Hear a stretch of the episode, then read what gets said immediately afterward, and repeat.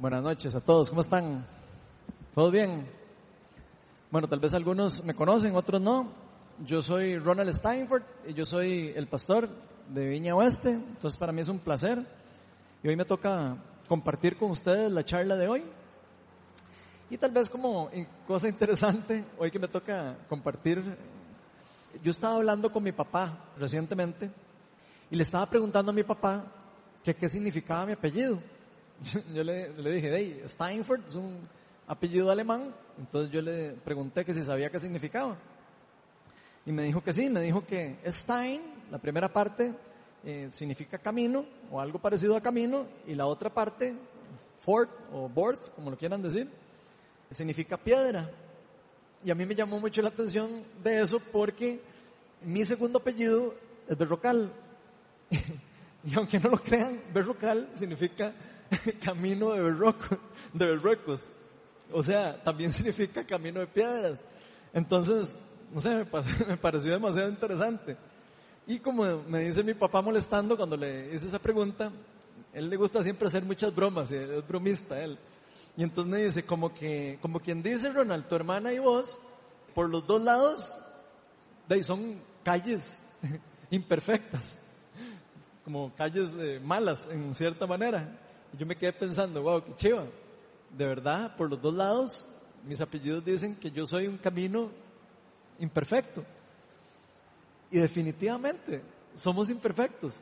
Cualquiera lo tomaría como por, por lo feo, pero a mí me pareció muy acertado porque yo soy una, una persona imperfecta y sé que estoy en construcción.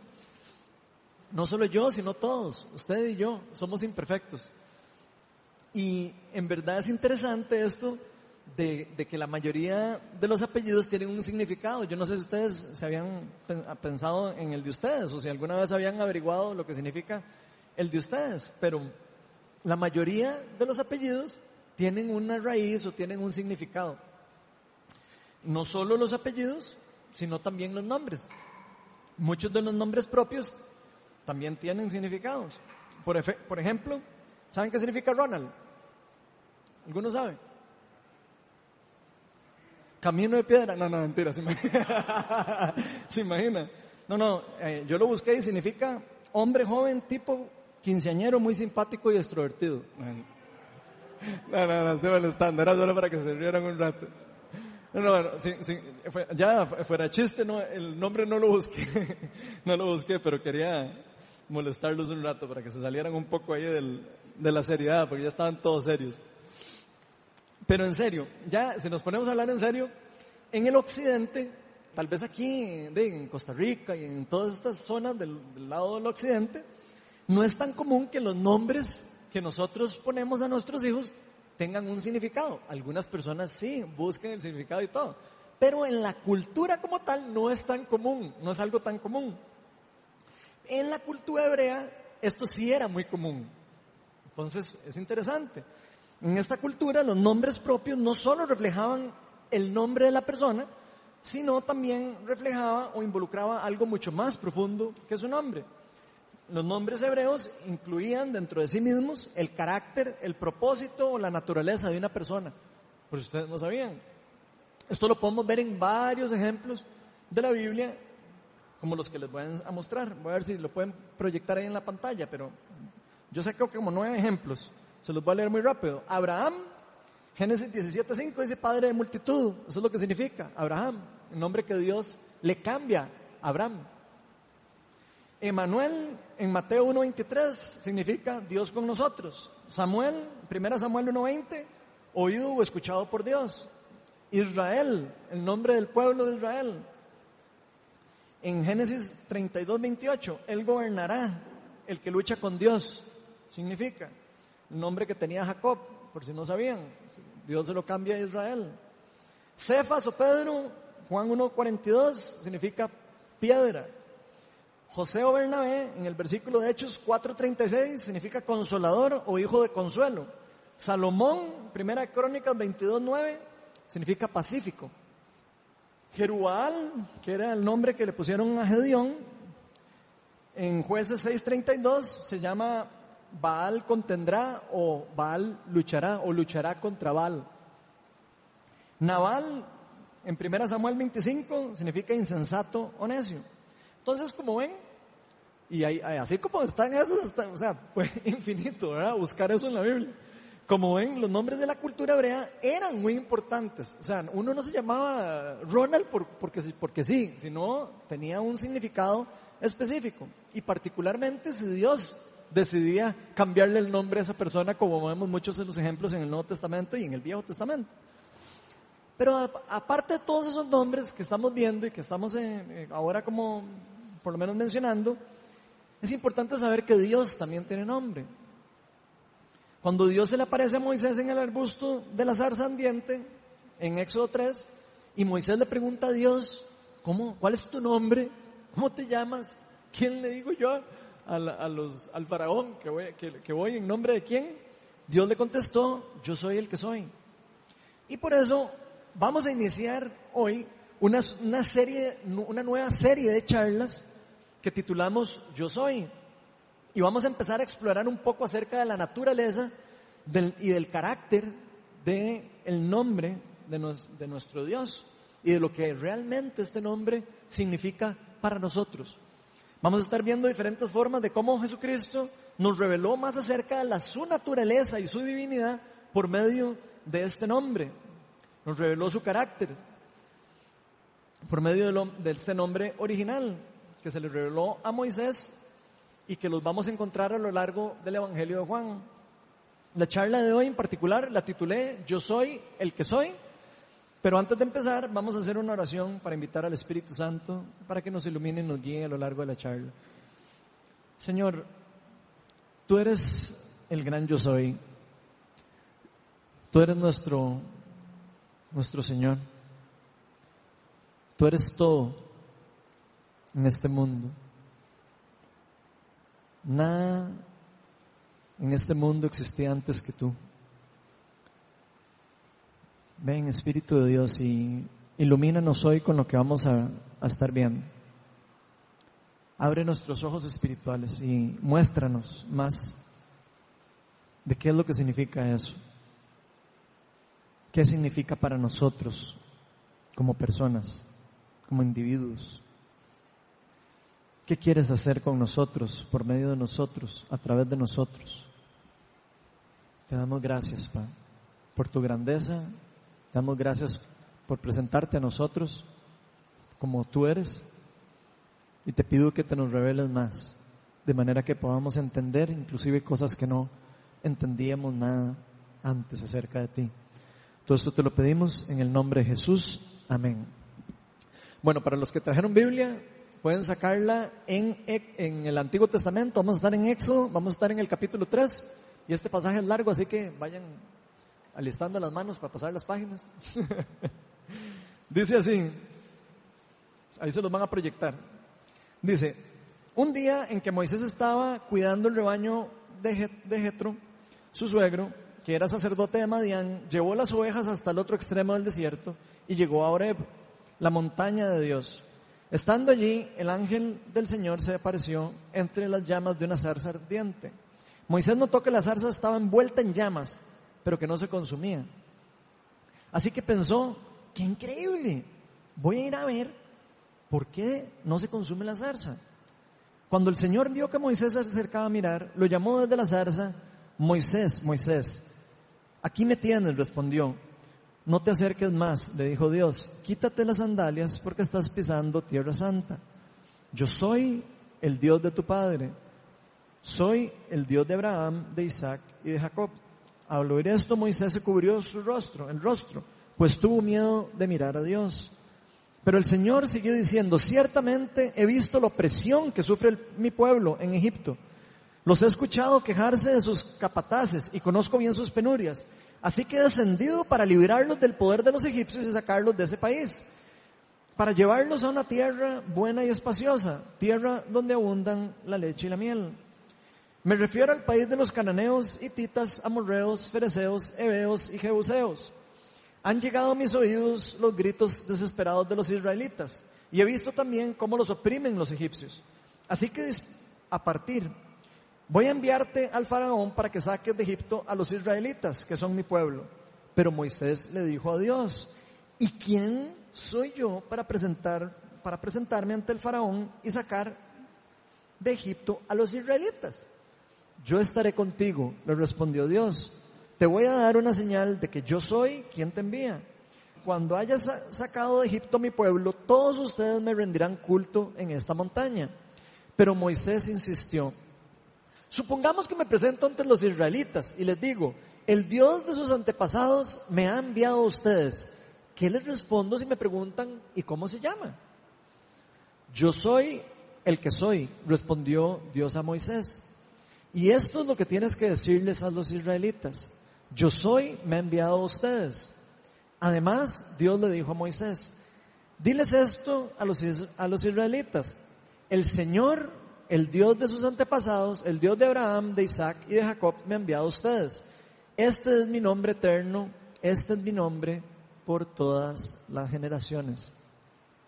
Entonces, si ponemos atención a este pasaje, podemos ver cómo este día Moisés definitivamente tuvo un encuentro sobrenatural con Dios. O sea, estaba ahí cuidando al rebaño y se le aparece Dios de esta manera por medio del fuego, una forma impresionante. Se nos dice que Dios se le presenta con un fuego ardiente en un, en un arbusto, en un arbusto de zarza. Fuego grandioso, pero un fuego curioso, un fuego que no quema el arbusto, aunque la tenía envuelta en fuego. No se quemaba. Entonces quiero que piensen por un momento en esta escena. Porque yo no sé ustedes, pero cuando yo me imagino esto, lo primero que viene a mi, a mi mente es que Dios es demasiado poderoso. Tiene el poder para presentársele a usted y a mí en diferentes formas, en formas que a veces podríamos decir que ni siquiera nosotros podríamos imaginarnos. Él se puede presentar a usted y a mí donde quiera, cuando Él quiera y en el lugar que Él quiera. Él puede hacerlo en formas poco llamativas o formas muy llamativas como la que estamos viendo. Él puede llamar, acercarse a usted y hablarle y susurrarle por medio de un susurro, a como puede presentárselo a usted por medio de un esplendor de fuego, como lo estamos viendo con Moisés. Entonces Él puede hacer formas maravillosas de cómo presentarse a nosotros. En esta forma Él decide presentarse a Moisés en forma de fuego ardiente. Y que me puedo imaginar cómo ese fuego iluminaba todas las cosas. Me imagino que hasta le llegaba el calor a Moisés, pero curiosamente no tenía el poder para, para quemar el arbusto. O Dios no quería en ese momento reflejar el poder verdadero del fuego como nosotros lo conocemos. Y esto llamó la atención de Moisés. Éxodo 3, 2 y 3 dice, Moisés notó que la zarza estaba envuelta en llamas, pero que no se consumía. Así que pensó, qué increíble, voy a ir a ver por qué es que no se consume. Y yo creo que esto tiene mucho que ver con la verdadera identidad que Dios quería revelarle a sí mismo a Moisés y que quiere revelarnos hoy a usted y a mí. Tal vez pareciera algo sencillo, pero si lo vemos bien, y nos imaginamos esto por un momento, que si nos pasara a nosotros, por ejemplo, si fuéramos nosotros los que estamos ahí, de repente un árbol se prende en fuego y lo envuelve por completo y no se quema, estoy seguro que usted y yo nos asustaríamos o diríamos, wow, ¿qué es eso que está pasando? Nos llamaría demasiado la atención y estoy seguro que nosotros también hubiéramos ido a ver qué es lo que está pasando, que ver lo que está pasando en ese fuego ardiente que no se quema. Dios está constantemente llamando nuestra atención todos los días. A cada está prendiendo una zarza de fuego cerca de nosotros. Él quiere revelarse a nosotros constantemente, de diferentes formas. Tal vez a algunos se les aparece por con un calor, algunos se les aparece por medio de una persona que se le acerca y, y le revela algo acerca de Dios. Tal vez a otros se les revela viniendo aquí a la iglesia y sintiendo su presencia y diciendo, wow, cómo me hace falta acercarme al Señor. A mí me ha pasado mucho cuando estoy solo. Siento la presencia de Dios y se aparece y siento cómo Él está a la par y con nosotros en todo momento. Él siempre nos está llamando constantemente a que inclinemos nuestro oído y nos acerquemos hacia Él. Específicamente para saber qué es lo que Él quiere decirnos. Porque nosotros sabemos mucho lo que nosotros queremos hacer. Pero cuando nosotros nos acercamos a estas señales, a estas cosas que Dios hace por nosotros, nosotros podemos escuchar lo que Él tiene para decirnos a nosotros. Y yo me hago la pregunta, si estamos poniendo atención o no a todas estas señales que a veces Dios pone en usted, en mí, a la par de nosotros, frente nuestro. Porque tal vez estamos esperando que se prenda un fuego y decir, ah, ese era Dios. Pero Dios constantemente se presenta a usted y a mí en diferentes formas, por medio de señales pequeñas o grandes. Y la pregunta es si nosotros estamos poniéndole atención a esas señales. Si nos estamos acercando a esas señales y preguntando, ¿qué será lo que Dios me quiere decir? ¿Qué será lo que el gran yo soy tiene para mí y para mi familia? Porque al menos en mi caso, yo, ya muchas veces les he contado que yo por mucho tiempo fui ateo, casi ateo podría decir. Eh, era católico, pero digamos era un católico no, no practicante, no creía en las cosas de Dios y Dios constantemente mandaba señales y mandaba personas y me pasaban cosas para que yo me acercara a Él.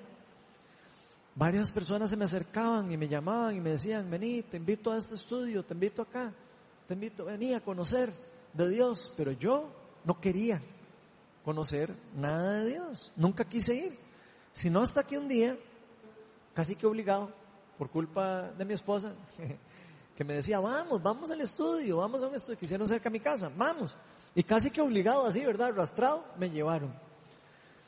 Y sin darme cuenta, ese estudio se convirtió como una zarza ardiente, donde pude escuchar la voz de Dios y pude escuchar la revelación de quién era Él para mi vida.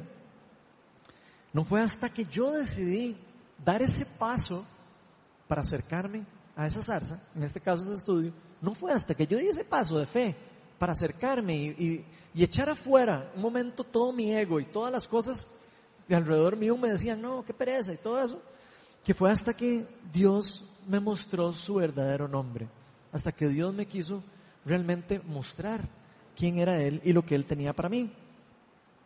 Si alguno de ustedes nunca ha tenido un encuentro con Dios, yo quiero pedirles hoy que solo lo busquen, que solo lo pidan. La palabra dice que el que busca, encuentra, y al que pide se le da. Entonces, porque hay muchas zarzas ardiendo, esperando a que nosotros decidamos tomar esa decisión. A veces la decisión es más difícil de tomar. A veces estamos en una circunstancia en la vida donde nos cuesta de verdad pensar de que Dios quiere algo bueno para mí. A veces estamos pasando por sufrimiento y nos cuesta acercarnos, nos cuesta creer que Dios quiere revelársenos a nosotros en una forma sobrenatural. Por ejemplo, aquí en Viña Oeste acabamos de empezar este discipulado de oración que les, mencionaba ahora Ronnie. Es un discipulado muy, muy completo. Ahí hay una zarza ardiente. Ahí Dios se nos, habla y se nos aparece. Tal vez no de esa forma como se lo están imaginando, pero aprendemos, nos enseña mucho acerca de quién es Él, cómo Él actúa, cómo puede actuar a través de nosotros. Pero tenemos que acercarnos, tenemos que dar el paso de acercarnos. Así que acérquense a ver, acérquense a, ver a esta zarza de, fuego ardiente que hay alrededor de nosotros. No desperdiciemos las oportunidades que hay alrededor de nosotros. Y lo más chiva de esto es que el fuego que, que aparece en estos lugares es un fuego que no quema, es un fuego que no hace daño, es un fuego que edifica, es un fuego que prende la fe, es un fuego que nos hace para nosotros cambiar la mentalidad acerca de quién es Dios, acerca de la identidad y el verdadero nombre de Dios. Al menos en este pasaje, Dios no le empieza a hablar a Moisés, fíjense bien, que Dios no le empieza a hablar a Moisés, sino hasta que él se acerca a ver qué es lo que está pasando en la zarza. Dios ah, se le aparece, pero no es hasta que Moisés dice, voy a ir a ver qué es lo que está pasando, que Dios no habla. ¿Qué hubiera pasado si Moisés hubiera, dicho, ah, eso debe ser el fuego de ahí, no sé qué? Que es mucho lo que nos pasa a nosotros. Que vemos alguna señal de Dios y decimos, ah, no, es otra cosa, es un estudio más. y dejamos pasar señales tan increíbles que pueden estar pasando para revelarnos acerca de quién es nuestro Dios y tener un encuentro sobrenatural con nuestro Señor. El rato Moisés hubiera perdido todo lo que pasó, o tal vez hubiera usado Dios a otra persona en vez de Moisés, si no hubiera acercado, no sabemos. Es una pregunta que nadie sabe. Pero a mí siempre me queda la, la curiosidad de qué hubiera pasado si él no se hubiera interesado en esa señal de Dios. Si seguimos leyendo, vean lo que dice. En el versículo 4 dice, cuando el Señor vio a Moisés que se acercaba a mirar, lo llamó desde la zarza. Moisés, Moisés, aquí me tienes, respondió, no te acerques más, le dijo Dios, quítate las sandalias porque estás pisando tierra santa. Yo soy el Dios de tu, de tu padre, yo soy el Dios de Abraham, de Isaac y de Jacob. Entonces Dios siempre nos está llamando con diferentes señales para traernos hacia Él, para traernos hacia su presencia, para revelarnos más acerca de su nombre, de su identidad. Lo que pasa es que nosotros a veces no le ponemos atención a estas cosas, lamentablemente. Pero este no fue el caso de Moisés. Moisés sí quiso ponerle atención. Moisés sí se acercó a la zarza y dijo, yo me saco el clavo, ¿de qué es esto? Y se acercó a ver. Él tomó la decisión de acercarse y ver de cerca lo sobrenatural que Dios estaba queriendo revelarle a él por medio de esta señal. Y fue ahí, en ese momento, cuando Dios le revela a él no solo su nombre, sino le revela su identidad como vamos a estar viendo a lo largo de la charla. Cada cuanto nosotros vemos una señal de Dios alrededor de nosotros, alrededor de nuestras vidas, que simplemente no les prestamos atención. Cada cuanto no pasan cosas que decimos, pucha, ¿habrá sido Dios eso? Pucha, ¿de verdad será que Dios me quiso proteger de eso? ¿Qué pasó? Cada cuanto no pasan señales alrededor de nosotros y nosotros a veces no le damos la importancia. Un celaje, un simple celaje, muestra cómo Dios es maravilloso, poderoso y amoroso y lo increíble de la creación entera. Solo el hecho de ver la naturaleza, de ver el universo, qué más increíble que ver toda la armonía que hay en el universo.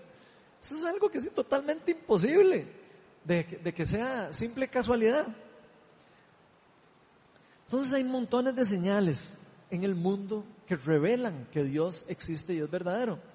Ahora recientemente murió Stephen Hawking, no sé si, lo vieron recientemente, con 76 años.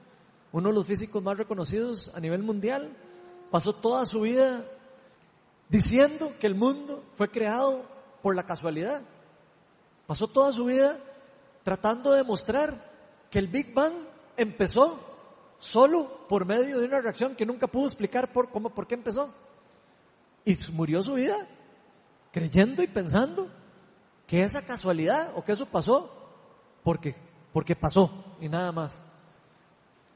Imagínense lo que es ver toda esa creación y no poder ver que eso no puede ser casualidad, que todo lo que hay alrededor de nosotros es perfecto y están con, en un equilibrio perfecto.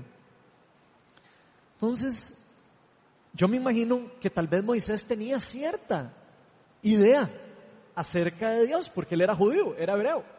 Él tenía cierta idea acerca de Dios. Sabía que era poderoso, sabía que era el, Dios verdadero, él conocía muchas cosas. Pero tal vez él veía las circunstancias en las que él estaba y las circunstancias en las que estaba el pueblo de Israel, que estaban sometidos de la esclavitud de los egipcios, y él se preguntaba, ¿por qué será que Dios no se acerca a nosotros? ¿Por qué Dios no hace nada? Tal vez en esas condiciones en las que estaba pasando, él y el pueblo pensaba, tal vez Dios no necesariamente quiere lo bueno para mí. Yo me imagino que esas eran las cosas que ellos pensaban en esas circunstancias. No sé si a ustedes les ha pasado en alguna mala circunstancia, que a veces dan ganillas de pensar de que, pucha, ¿será que Dios de verdad me quiere a mí? ¿Será que Dios de verdad está en control de mi vida? Eso es normal para todos nosotros. Entonces el tener esa idea de que Dios no quiere lo bueno para nosotros, en cierta manera, es una duda que siempre está ahí y siempre nos está atacando. Y Satanás usa esa duda para alejarnos de Dios. A mí me ha pasado muchas veces. Pero al menos en mi caso, yo me he podido dar cuenta, gracias a Dios, de que cuando pongo la mirada en las circunstancias que estoy viviendo, en estas, en, los, en el problema, en la enfermedad, en el dolor, en el sufrimiento, en lo que está pasando alrededor mío, me cuesta más poder ver el plan que tiene Dios para mí y para mi familia. Me cuesta más ver que Dios sí quiere acercarse a mí y a usted y sacarnos de la esclavitud, así como está sacando en esta historia, o quiere, o va a sacar de la historia, de la esclavitud del, del pueblo de Israel. Porque Dios quiere rescatarnos a nosotros, tal vez no de la esclavitud del pueblo de Israel, pero sí nos quiere sacar de la esclavitud del pecado y de la muerte. Y ya lo hizo también a través de, de nuestro Señor Jesucristo. Entonces, aquí Dios se hizo presente en la historia. Uno podría decir, Dios, ¿dónde está? Aquí es un momento en la historia donde Dios se hace presente y dice, aquí estoy. Yo soy el Dios de sus antepasados, el Dios de Abraham, de Isaac y de Jacob, y estoy aquí para sacarlos de la esclavitud del pueblo egipcio. Versículo 6 dice, yo soy el Dios de tu padre, yo soy el Dios de Abraham, de Isaac y de Jacob, y dice que al oír esto Moisés se cubrió, le dio miedo, pues tuvo miedo de mirar a Dios. Y yo creo que muchos de nosotros si no todos, casi que me atrevería a decir que todos, pero bueno, puede ser que alguno por ahí no, nunca le haya pasado, hemos tenido en algún momento en nuestra vida como esa idea de que Dios es un señor barbudo, así, con pelo blanco y con unos ojos saltones y con una barba larga, así, con una bata y con viéndonos así con cara malo y que nos quiere tirar una bola de fuego en cualquier momento y ojalá un látigo, lo vemos con látigo todavía, eh, nos, nos parece todavía más chivo. O sea, no sé si a ustedes les ha pasado, pero a mí me ha pasado que en algunos momentos de mi vida me he imaginado así de Dios. Y ese no es el verdadero Dios de nosotros. Dios no nos quiere a nosotros destruir con una bola de fuego por nuestras imperfecciones, las cosas que hacemos mal, por las cosas que no podemos hacer bien. Dios vino al mundo para rescatarnos de la esclavitud, del pecado y de la muerte. ¿Quiénes han visto aquí la película El Señor de los Anillos? Así, sin miedo. ¿Quién? ¿Ok? Esa imagen del señor barbudo y todo eso que les estaba diciendo es muy parecido a Saruman. ¿Se acuerdan de Saruman o no? Bueno, para los que no han visto la película, les voy a poner ahí un, un video, un trito para que vean más o menos lo que les estoy diciendo del viejo barbudo y con los ojos saltones y tirando fuego. A ver si me puede ayudar. Save your pity and your mercy. I have no use for it. your pity and your mercy. I have no use for it. Save your Hay que ponerle pausa. si no, vamos a seguir tirando balas de fuego toda la, toda la, la película. Bueno, ese es el, a veces nos imaginamos a Dios así o no. ¡Ah! Guárdese toda la misericordia y, y tira el fuego. Así nos imaginamos a Dios nosotros. Y Dios, por supuesto, que no es así. Eso es una imagen distorsionada de la verdad de cómo es nuestro Dios. Nuestro Dios es un Dios amoroso y un Dios que quiere restaurarnos a nosotros de nuestras debilidades, transgresiones y pecados. Entonces esa no es la verdadera identidad de Dios y Dios nos, nunca quiere la destrucción suya, ni la destrucción mía, ni que uno sufra por vida, ni, eso no es lo que Dios quiere. Si Dios quisiera eso, no hubiera enviado a su Hijo al mundo para la salvación de la humanidad. Y esto lo podemos ver en este pasaje que estamos viendo. En el versículo dice, en el 7 dice, pero el Señor siguió diciendo, ciertamente he visto la opresión que sufre mi pueblo en Egipto, los he escuchado quejarse de sus capataces, conozco sus bien sus penurias, así que he decidido, he descendido, me he hecho presente para liberarlos del poder de los egipcios y sacarlos de este país, para llevarlos a una tierra buena y espaciosa donde abundan la leche y la miel. Entonces no sé si pueden ver la verdadera identidad de Dios. Dios no quiere destruirnos. Más bien en este momento histórico donde Dios empieza a revelar su identidad y es la primera vez que Él revela su nombre. De hecho, en esta parte de la historia, en el Éxodo, es la primera vez en donde Dios demuestra lo que Él va a hacer con la venida del reino de los cielos. Es parte como una revelación del futuro de lo que Él, de lo que Él va a hacer con el reino de Dios en nosotros. ¿Por qué? Porque este evento trajo en su momento toda una nueva forma de relación y un nuevo pacto entre el pueblo de Israel y Dios. Y Dios no quiere para nosotros penurias y nunca ha querido para nosotros penurias. Pero Dios, por ser justo, no quiere tampoco obligarnos a seguirlo a la fuerza. Él no quiere que lo sigamos a nosotros, nosotros a Él como robots, así como tontitos. Él lo que quiere es que lo sigamos porque realmente sabemos que Él es bueno y que vale la pena seguirlo, que queremos seguirlo porque sabemos quién es Él, porque sabemos que es nuestro papá, porque es el gran yo soy. Él quiere que nos volvamos a Él y que lo sigamos por amor y por convicción, no por obligación ni porque nos va a caer una bola de fuego en la cabeza.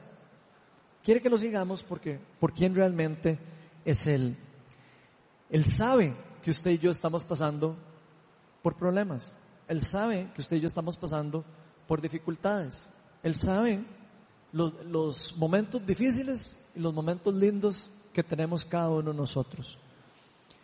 Él sabe quién está viviendo en la esclavitud todavía y quién está viviendo en la libertad.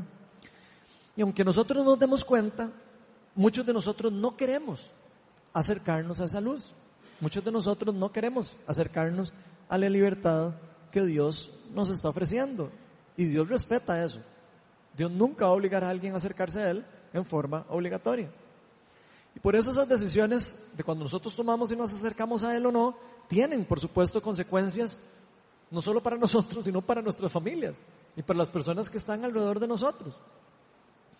Lo que usted y yo decidimos hacer en nuestra vida tiene un efecto directo en las personas que nos rodean, en nuestra familia y en nuestros hijos y en nuestra ascendencia.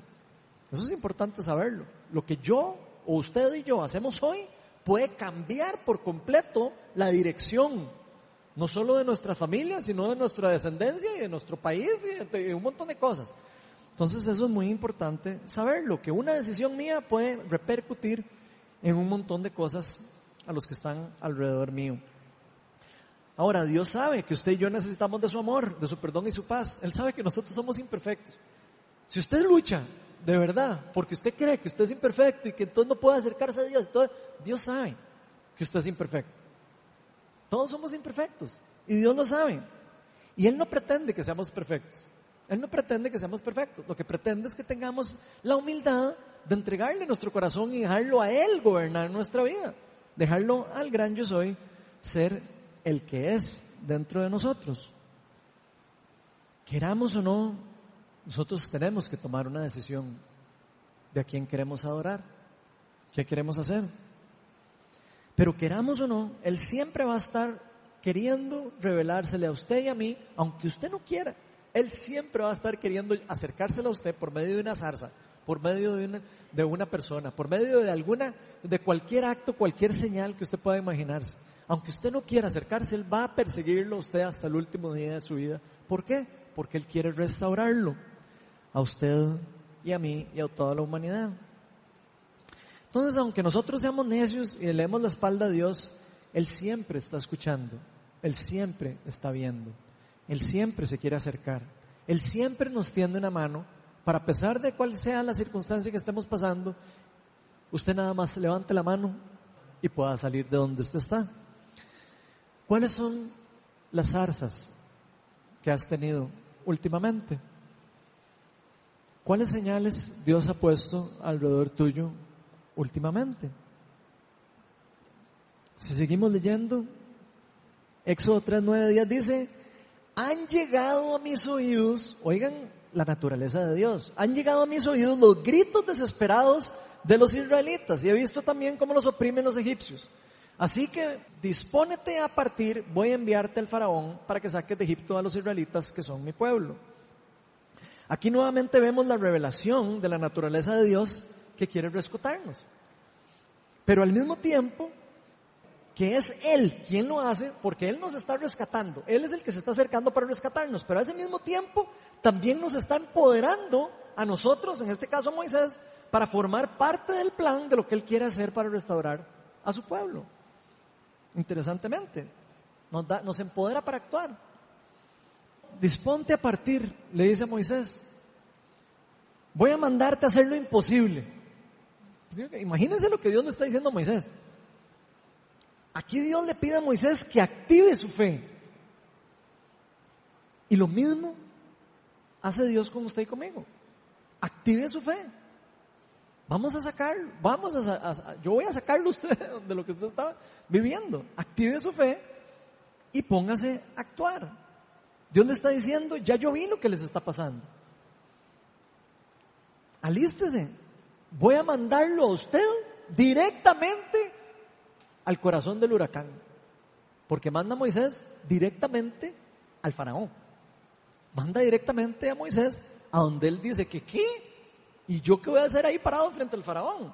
Me van a estripar como si fuera una pulga. Y entonces él le dice, voy a mandarte de mi mano a enfrentar al faraón, quien era el que realmente tenía el pueblo oprimido de Egipto, esclavizado. Pero si lo ven bien nosotros como que tenemos esa actitud de querer que nos den todo. Ya, listo, en un plato, servido. Casi que solo para agarrar el tenedor y comer. Pero así no es, son las cosas con Dios. Dios nos da la salvación por medio de Jesucristo, pero Dios también nos pone a nosotros a actuar y a formar parte de su plan de salvación en el mundo. Muchas personas necesitan de una zarza que llegue a hablarles y que los atraiga hacia la fe. Pero nosotros nunca queremos pagar nosotros un precio. Queremos que todo venga a nosotros sin dar pasos de fe. Queremos que venga todo a nosotros sin que se nos acomode la vida que tenemos. Ah, no, es que yo los lunes voy al trabajo, los martes voy al trabajo, el miércoles voy al trabajo, el jueves voy al trabajo, el viernes voy al trabajo, el sábado voy al trabajo. Entonces, no tengo tiempo para esas señales y no tengo tiempo para las zarzas y no tengo tiempo para esas cosas. Así es como nosotros pasamos en el día a día. Es curioso. Y aún así le reclamamos a Dios porque es que no se nos aparece. Creo que sería lindo inclinar nuestra mirada y acercarnos a ver a Dios en las cosas del día a día donde Él se nos quiere revelar, donde Él se nos quiere presentar por realmente quién es Él. Aquí también a Moisés le cuesta creer que Él es capaz. Le cuesta creer que Él es digno de ser usado por Dios. Y lo mismo nos pasa a nosotros también. Aquí Moisés hace lo que muchos de nosotros hubiéramos hecho. Yo le hubiera preguntado, ¿y yo ir ahí a donde el faraón? Yo no soy nadie para hacer, para hacer eso. Pero es de la mano de él que lo estaba mandando. Era empoderado por el Espíritu Santo que lo estaba mandando. Pero nosotros nunca estamos capacitados mentalmente para hacer las cosas que Dios nos ha llamado a hacer. Donde es claro que Dios nos ha llamado a hacer muchas cosas. Éxodo 3, 11 y 12 dice, pero Moisés le dijo a Dios, ¿y quién soy yo para presentarme ante el faraón y sacar de Egipto a los israelitas? Yo estaré contigo, respondió, y te voy a dar una señal de que yo soy quien te envía. Cuando haya sacado de Egipto mi pueblo, todos ustedes rendirán culto en esta montaña, en esta montaña. Entonces, a esta forma de pensar, a esta forma cerrada de pensar, Dios responde, tranquilos, yo voy a estar con ustedes.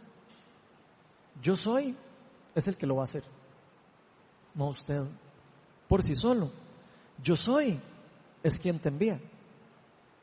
Yo soy, es el que te, el que te está mandando. No es que a usted se le ocurrió ir, es que Dios lo llamó a usted para ir y a mí. Si seguimos leyendo en el 13 y en el 14 dice, pero Moisés insistió, porque así somos. Supongamos que me presento ante los israelitas y les digo, el Dios de sus antepasados, y que lo ha enviado a ustedes, ¿qué les respondo cuando me pregunten cómo se llama? Yo soy el que soy, respondió Moisés, respondió Dios a Moisés.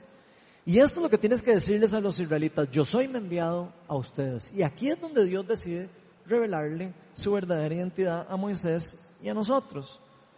Y aquí Moisés, como buen hebreo, por supuesto, no solo le está preguntando a Dios cómo se llama.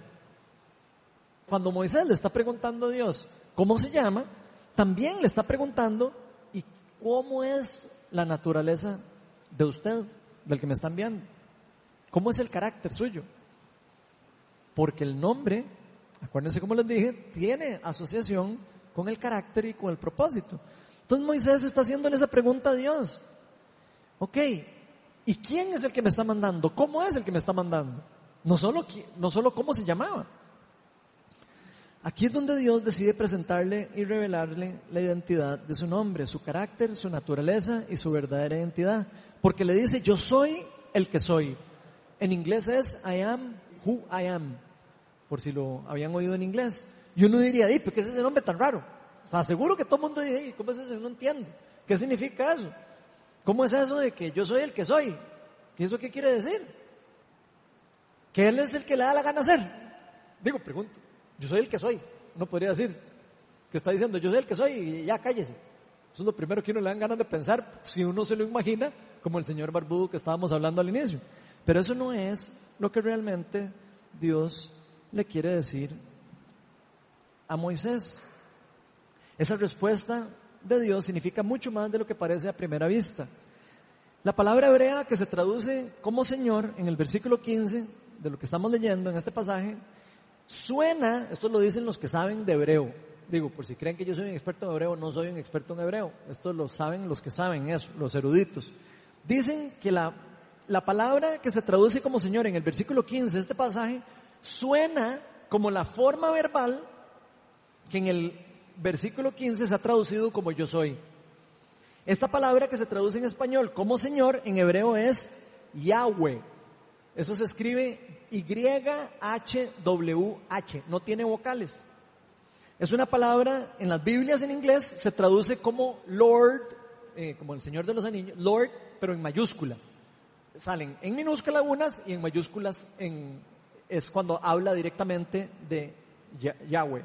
Y en la, nueva versión internacional, las Biblias que usamos la mayoría de las personas ahora en español, lo traduce como Señor con la S en mayúscula. Y la Reina Valera lo traduce como Jehová, por si quieren entender cuándo es que dice ese nombre y cuándo no. En la Reina Valera dice Jehová. Y esta palabra en la cultura hebrea era considerada altamente santa. Era una palabra que las personas les daba miedo inclusive decir y pronunciar. Por cientos de años muchas personas ni siquiera se atrevieron a decir esa palabra y por eso algunas personas creen que por eso les quitaron las vocales, para que no pudieran como decir las palabras completas, pero eso ya es, no sé si será cierto, pero es interesante cómo esa palabra tiene un significado mucho más profundo. Y la, la palabra en hebreo que, que se deriva de ese verbo, del verbo yo soy, ¿verdad? esa palabra eh, Yahweh se deriva de, ese, de, ese, de esa palabra verbal yo soy. Y lo interesante es que esta palabra en particular en hebreo tiene la peculiaridad de que se refiere a ser. Si uno ve, se refiere a ser en los tiempos pasado, presente y futuro. Esa palabra en hebreo particularmente significa el ser en pasado, presente y futuro al mismo tiempo. Y por supuesto que eso no es casualidad, porque tiene un claro significado y una razón de ser. La palabra en hebreo es allá. Si no sé si la pueden poner ahí en la pantalla. Y esa palabra significa llegó a ser, en inglés come to pass, en español también significa ser, o el verbo en inglés be, y llegar a ser, o en inglés become. Esa palabra significa los tres tiempos verbales a la misma vez. Ese es el nombre que Dios está diciendo que que es Él. Y entendiendo esto, lo que Dios está diciendo es eso mismo, que ustedes ven ahí en la pantalla. Dios le está diciendo a Moisés, yo soy el que fue, yo soy el que soy y yo soy el que será. Eso es lo que Dios le está revelando a Moisés con su nombre. Entonces Dios nos, nos está revelando parte de su naturaleza divina y de su carácter y su verdadera identidad. Él nos está diciendo que Él es el mismo hoy, ayer y siempre y por los siglos. Con la revelación de su nombre podemos ver su fidelidad y su presencia en la historia de la humanidad en todos los tiempos. Nosotros creemos que no, que Él aparece solo de vez en cuando. Él ha estado presente en todos los tiempos, siempre, desde antes de que se creara el universo. Él no es algo creado, Él es el creador. Y ha existido por siempre y para siempre. Vean lo que dice Apocalipsis 1.8. Yo soy el alfa y el omega, dice el Señor Dios, el que es, el que era y el que ha de venir, el Todopoderoso. Vean qué increíble. En el libro de Apocalipsis ya revela su verdadero nombre tal y como es Él. Y esto él se lo revela a Juan en una revelación divina a su apóstol. Éxodo 15, 18 dice, el Señor, y esa palabra que está ahí es Yahweh. El Señor reina por siempre y para siempre. Entonces vean cómo Dios nos está dando una verdad de su naturaleza. Él es el que reina por los siglos de los siglos, se ha reinado y va a reinar. Y nunca, nada puede suplantar el nombre de Yahvé o el de Jehová o como le quieran decir. Esta palabra Yahweh en, muchos en muchos pasajes del Antiguo Testamento también significa cuando Dios le habló a sus profetas, por ejemplo a Jeremías y a Ezequiel, en algunos pasajes tiene el poder de la palabra implícita de hacerse presente. Cuando Dios usa esa palabra está diciendo el Dios que se hace presente, el Dios Yahvé. Y como este nombre no tiene un solo tiempo verbal específico, lo que simboliza es que Dios se ha hecho presente, se hace presente y se hará presente por siempre y para siempre. Esto significa que antes de que todo fuera creado, Dios Padre, Hijo y Espíritu Santo ya existían. Cuando Jesús le dice a los fariseos que Él estuvo presente en los tiempos de Abraham, ellos no le entendieron. Vea lo que dice Juan 8, 56 al 58. Dice, Abraham, el padre de ustedes, se regocijó al pensar que vendría mi día y lo vio y se alegró. Y le contestan los fariseos, ni a los 50 años llegas, le dijeron los judíos, ¿y has visto a Abraham? Le preguntan y le cuestionan a Jesús que si él ha visto a Abraham. Y vean lo que les contesta Jesús. Amén, amén. Ciertamente les aseguro. Eso es la traducción de amén, amén. Ciertamente les aseguro que antes de que Abraham naciera, antes de que él naciera, yo soy. Pero vean cómo Jesús les está revelando el nombre de yo soy en su persona. Eso es importante verlo. Jesús se declara como el yo soy. Particularmente en el Evangelio de Juan lo vamos a ver. Y en estas charlas, en estas series, vamos a estar hablando acerca de los diferentes nombres que Jesús dice, yo soy el pan de vida, yo soy el buen pastor, yo soy la luz del mundo. Vamos a estar explorando más acerca de lo que significa este nombre de yo soy en la persona de Jesucristo, en la persona del Espíritu Santo, en la persona del Padre, que son uno mismo. Aquí Jesús reprende a los fariseos por, por su corazón endurecido, que no pueden ver la realidad del yo soy, no pueden ver la realidad del Padre. ¿Por culpa de qué? Por culpa de su religiosidad, por culpa de su estructura religiosa. Su estructura religiosa no los, no los permitía a ellos abrir su mente. Dejaban amarrado un burro un domingo, eh, un sábado, perdón. Y no lo podían, se, les moría el burro porque no podían, según ellos, trabajar. Donde eso no es lo que Dios, por supuesto, quería para ellos. Dice la palabra que el sábado es el día para el hombre, no el hombre para el sábado. Ellos no entendieron por la religiosidad en la que ellos estaban. No pudieron creer que Jesús era el Hijo de Dios. No pudieron creer que el gran yo soy había decidido bajar y hacerse presente como Mesías. Lo estaban esperando y cuando llegó no pudieron verlo. No pudieron creer que, que el gran yo soy venía a transformar, a reconstruir todo lo que nosotros somos traernos libertad, restauración, transformación, porque Él fue, Él es y Él será eterno para siempre. Y por eso, desde que Dios le dice a Moisés en este pasaje, yo soy el que soy, le está también anunciando su verdadero propósito de intervenir en el mundo, en la historia de la humanidad, en todos los tiempos, en diferentes tiempos, porque siempre ha sido es y será el plan de Dios restaurar a la humanidad. Es, será, fue y va a ser siempre. Ese es el plan de Dios. Desde la creación del mundo quiere lo mejor para nosotros, pero nosotros nos hemos alejado de Él, no queremos acercarnos de vuelta a Él. Él quiere restaurar y liberar a toda la humanidad de la esclavitud, del pecado y de la muerte. Hay un libro muy bueno que quiero recomendarles que se lean. Yo sé que no todo mundo es lector y no todo mundo le gusta leer, pero este libro es muy bueno. Entonces se los quiero recomendar. Este libro se llama Breakthrough, Discovering of the Kingdom. Es un libro escrito por Derek Morphew, un teólogo de la viña, muy bueno. Es un libro que tiene un gran, una gran riqueza de entendimiento en cuanto al reino de Dios. Entonces se lo, quiero recomendárselos para que lo lean. En español, ese libro, el título del libro se llamaría Un avance descubriendo el reino. Y en ese libro, ¿por qué les menciono este libro? Porque en ese libro, en todo lo que él les describe acerca de la identidad de, Dios y del reino y de todo, hay una frase que me llamó la atención. Entonces quiero darle el honor a, a Derek Murphy de, de, citarlo porque lo saqué de ahí. Y él dice, yo la traduje al, español, entonces la oración no se entiende tan bonito como en inglés. Pero él habla de que la revelación que Dios hace de su nombre se puede resumir con esta oración. Entonces vamos a leerla. Pero dice, yo fui, yo soy y yo seré de generación en generación el que se hace presente, el Dios que se hace presente, Yahweh, descendiendo en la circunstancia del ser humano para liberar y transformar todas las ataduras en libertad.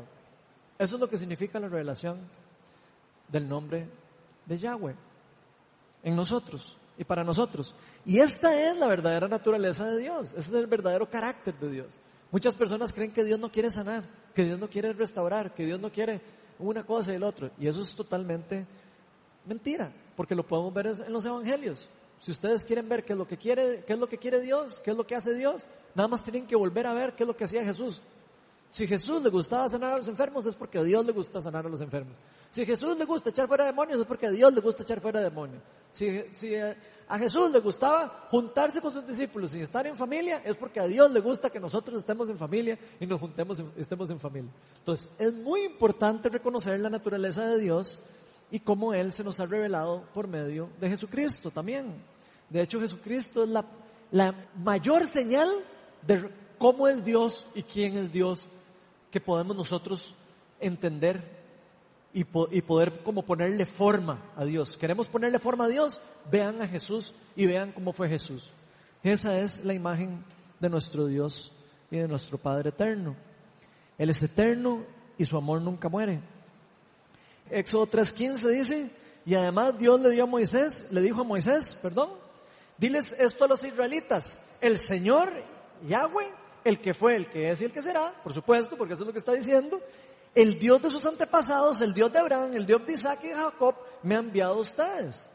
Entonces ya uno cuando entiende eso, como que entiende, es como más fácil entender lo que él está diciendo. Este es mi nombre eterno. Este es mi nombre por todas las generaciones. El nombre de Dios nunca va a cambiar.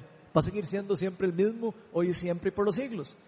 En pocas palabras, lo que nos está diciendo es, yo, Yahweh, nunca cambio. Yo no soy como ustedes que cambian. Yo no soy como ustedes que son imperfectos y, piensan una cosa y después piensan otra. Yo no cambio. Yo soy un Dios que he sido siempre el mismo hoy, para siempre y por los siglos.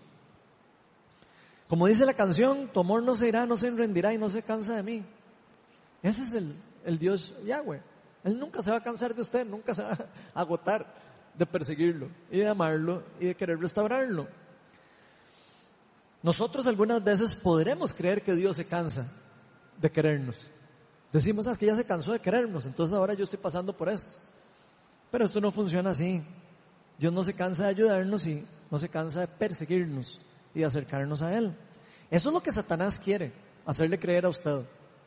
Cada vez que usted siente que se, se, tiene que alejar de Dios porque está pasando algo malo y usted duda acerca de quién es Dios, es Satanás el que está metiendo cizaña en su mente y está queriendo diversificar la palabra de Dios, como lo hizo en el Edén con Adán y Eva. Cuando, los, cuando les dijo, es cierto que Dios no nos dejó comer de ningún árbol. Satanás siempre agarra la palabra de Dios y la diversifica, la cambia y lo hace para qué? Para engañarnos.